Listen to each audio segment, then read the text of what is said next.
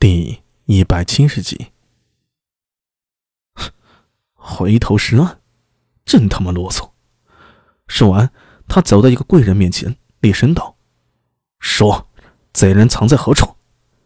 那贵人吓得脸色苍白如纸，结结巴巴的道：“妾妾身，妾身……啊！”秦怀玉也不迟疑啊，抬手就是一刀，那贵人人头落地，倒在血泊中。我不想废话，贼人在哪里？他一个个的询问，只要那贵人有半点迟疑，就毫不犹豫的将其斩杀。只是片刻功夫，二十多个贵人就横尸大殿了。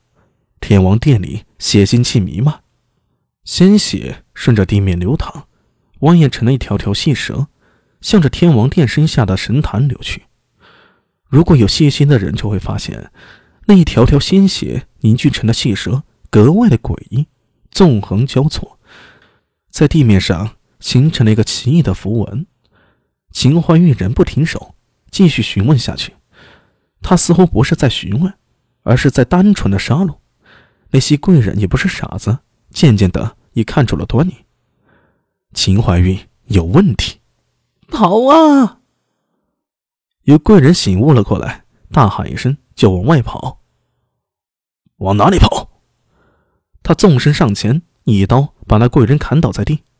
只是其他的贵人也都反应过来，齐声呐喊，向天王殿外蜂拥而去。秦怀玉丢掉手中的横刀，持棍就要追杀。可就在这时候，那些北身也看出了状况，忙上前阻止：“上社主，你究竟想做什么？挡我者死！”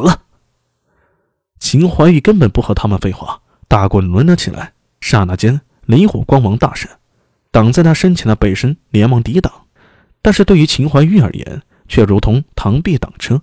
他怒吼连连，棍棍力有千钧之重。北神们虽然也是武艺高强之辈，但还是无法抵挡秦怀玉。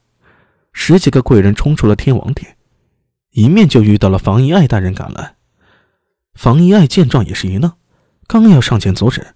却见那些贵人尖叫着四处逃窜，他连忙命人上前阻止，然后大步闯进了天王殿。秦怀玉，你疯了吗？一进大殿，房一爱就被那扑面而来的血腥气冲得有点发晕。在看到大殿里遍地尸体，他也暗自吃惊了。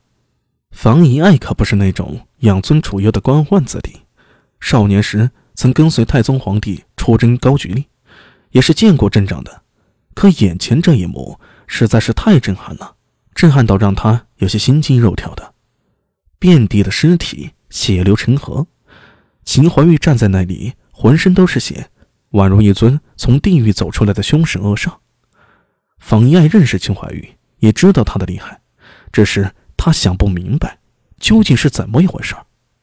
秦怀玉咧嘴笑了，他的笑容在尸山血海中。在那昏暗的光线衬托下，显得格外诡异。挡我者死！他怒吼一声，抡起大棍就砸向房一爱。雷火大棍飞出一道火光，化作火蛇扑向房一爱。房一爱也是有天生神力之人，但是他心里非常清楚，他接不住这一棍。身形一矮，他唰的就躲过了雷火大棍和火蛇，手中大铁树扬起。直刺秦怀玉，只是那秦怀玉的速度很快，单手持棍往外斜撩而起，当的一声就把铁树荡开了。贼你妈！秦怀玉，你想造反吗？房一爱虎口裂开，鲜血淋漓，他勉强拿住大铁树，厉声喊道：“挡我者死！”秦怀玉一遍一遍的重复同样的话语，大棍抡开，呼呼作响。一道道火车飞出，瞬间化作一张火网，向房一爱笼罩。房一爱左躲右闪，脚下突然被一具尸体给绊了一下，一个趔趄就倒在地上。火网从天而降，劈头盖脸的落下。房一爱见状，不禁大叫一声不好，他挣扎着想要躲闪，但是却来不及了，眼见火网就把他吞噬。房一爱眼睛一闭，暗道一声完了，耳边传来一声巨响。